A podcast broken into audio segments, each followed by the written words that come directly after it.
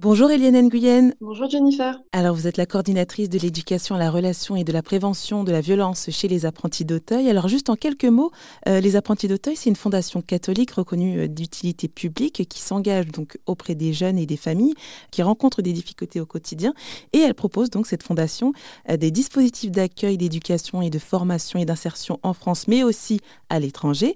Et donc si on se parle aujourd'hui donc Eliane, c'est parce que la fondation des apprentis d'Auteuil a publié récemment euh, son quatrième baromètre de l'éducation pour dresser un état des lieux euh, sur la vie affective et sexuelle des 16-20 ans, un sondage qui a été mené par l'Institut euh, Opinionway.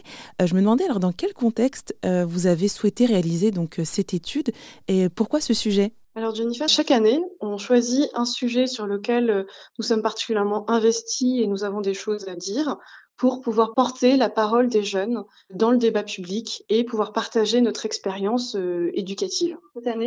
On a choisi de travailler sur l'éducation affective, relationnelle et sexuelle. C'est un sujet qu'on porte depuis plus de 15 ans à Apprenti d'Auteuil et on avait envie de euh, pouvoir voilà euh, dire comment les jeunes vivent leur vie affective, relationnelle et sexuelle aujourd'hui et comment Apprenti d'Auteuil les accompagne sur euh, ces sujets-là. C'est vraiment en lien avec le, notre, notre projet éducatif, c'est-à-dire que nous, on accueille, on éduque, on forme et on insère 40 000 jeunes et 8 000 familles en France et sur les territoires d'outre-mer. Euh, pour nous, l'éducation affective, relationnelle et sexuelle, ça fait vraiment partie des choses qu'on a envie de pouvoir travailler avec nos jeunes. Éduquer, c'est pas seulement éduquer à avoir un métier, mais c'est éduquer vraiment dans toutes les dimensions de la personne, et euh, pouvoir du coup euh, les aider aussi à, euh, à s'épanouir dans leur vie personnelle, dans leur vie affective, relationnelle et sexuelle. Et alors qu'est-ce qui ressort comme tendance de ce baromètre de l'éducation? Il y a plusieurs choses qui nous ont, qui nous semblent vraiment intéressantes à soulever suite à notre étude. C'est que déjà les jeunes plébiscitent l'éducation affective, relationnelle et sexuelle. C'est obligatoire depuis 2001 pour tous les jeunes de la CP, du CP à la terminale, hauteur de trois fois par an. Mhm. Et pourtant, ces sessions n'ont pas lieu. En tout cas, elles n'ont pas lieu à hauteur de ce qu'elles devraient l'être. Donc, on voit que au lieu d'avoir 36 séances, donc trois par an du CP à la terminale, 36 séances, ils en ont que trois. Or, eux, ils ont vraiment envie d'avoir des séances d'éducation affective, relationnelle et sexuelle, et ils ont beaucoup d'attentes sur ce sujet-là. Et on voit dans notre étude qu'ils ont envie de parler euh, des questions de euh, d'estime de soi, de confiance, de stéréotypes de genre, d'intimité sur les réseaux sociaux. Euh, il y a énormément de questions qui sont abordées. Trois séances ne, ne suffisent pas mmh pour pouvoir aborder tous ces sujets-là. Donc ça, c'est vraiment une chose qui nous semble importante à retenir de notre étude. Mmh. Euh, une autre chose, c'est qu'il y a encore aujourd'hui beaucoup de violences sexuelles et de violences sexistes qui sont subies par nos jeunes, puisque 37% de nos jeunes déclarent avoir subi au moins une violence sexiste ou sexuelle de la part d'autres jeunes, et que donc ça c'est vraiment un, un sujet euh, qui, qui a besoin d'être qui a besoin d'être traité mmh et sur lequel euh, bah, les séances d'éducation affective relationnelle et sexuelle peuvent contribuer à, à pouvoir euh, euh, traiter. Et puis, euh, voilà, on, on, voit également aussi le rôle de la pornographie dans les représentations de nos jeunes et le lien qu'il peut y avoir entre une exposition précoce et fréquente à la pornographie et des représentations, des, des idées donc qui sont partagées par les jeunes, qui sont assez non consenties et assez violentes sur la sexualité. Mmh Parce qu'en fait, ils les regardent assez assez tôt en plus, enfin assez jeunes. Oui, absolument. Alors en ça, notre étude, elle confirme d'autres euh, études, euh, mais un jeune sur trois a déjà vu du porno avant l'âge de 12 ans.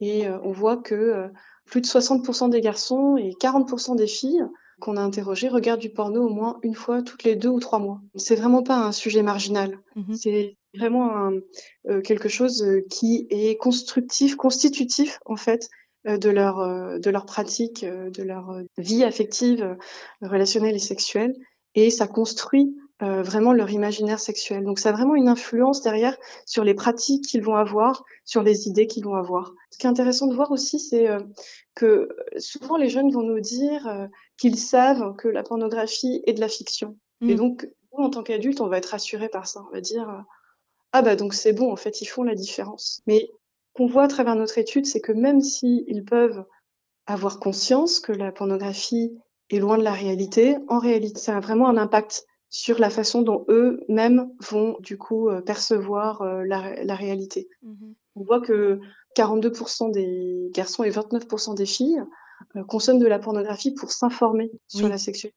Oui, c'est ça. Donc finalement, excuse-moi, donc finalement, le fait d'avoir ce dispositif éducatif, ça peut, enfin, qui, qui est davantage de séances, ça peut justement pallier, enfin, en tout cas, faire baisser cette, cette statistique notre vision des choses, c'est que euh, les jeunes sont curieux sur les questions de sexualité. C'est mmh tout à fait normal, en fait, à leur âge, que ça les traverse. Et que si on n'est pas là pour répondre à leurs questions sur l'amour et sur, la sexualité, eh bien, elles se tourneront vers euh, eh ben, d'autres sources d'informations, dont euh, les réseaux sociaux et la pornographie, qui vont pas forcément offrir une, une information fiable et objective, et puis qui vont pas non plus leur permettre de réfléchir à ce qu'ils souhaitent vraiment et, de pouvoir éclairer en fait euh, leur choix. Mmh et alors une fois que vous avez donc bah, tous ces résultats, ça va vous servir à quoi?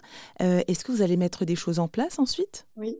Alors euh, c'est quelque chose qu'on utilise aussi pour sensibiliser en interne sur les questions d'éducation affective, relationnelle et sexuelle, pour montrer l'urgence et l'ampleur de la nécessité de, de, se saisir vraiment à bras le corps de ce sujet parce que nous aussi, on a des difficultés euh, à trouver euh, euh, assez de professionnels qui veulent s'engager sur ce sujet-là. C'est des sujets qui sont pas faciles à porter, qui, demandent aux professionnels aussi de se former. C'est des sujets qui touchent à l'intime, qui peuvent être tabous. Euh, donc on a besoin aussi de, sensibiliser en interne nos professionnels, de les mobiliser. Et je crois que le baromètre de l'éducation euh, est quelque chose qui peut permettre cette prise de conscience-là. Suite au baromètre de l'éducation, bien nous on continue nos actions. En fait, ça, ça, ça, irrigue euh, le travail qui est déjà en place, puisque nous en fait pour pouvoir mettre en place euh, l'éducation affective, relationnelle et sexuelle euh, dans nos établissements scolaires et aussi dans nos autres établissements, puisqu'on n'a pas que des établissements scolaires, eh bien, nous menons des formations, des formations auprès euh, des professionnels, justement pour les appuyer et pour les aider à prendre en charge ce sujet. Et puis, nous faisons aussi beaucoup de travaux de groupe dont, avec des communautés de professionnels pour pouvoir continuer à se former en continu sur des sujets qui sont émergents, sur des sujets qui sont difficiles. Et le baromètre de l'éducation peut nous permettre d'orienter aussi euh, ces travaux de fond, de réflexion, de, d'échange de pratiques, euh, euh d'outillage, puisque l'ERS passe énormément par euh, euh, des, des, outils de médiation et mmh de médiation pédagogique.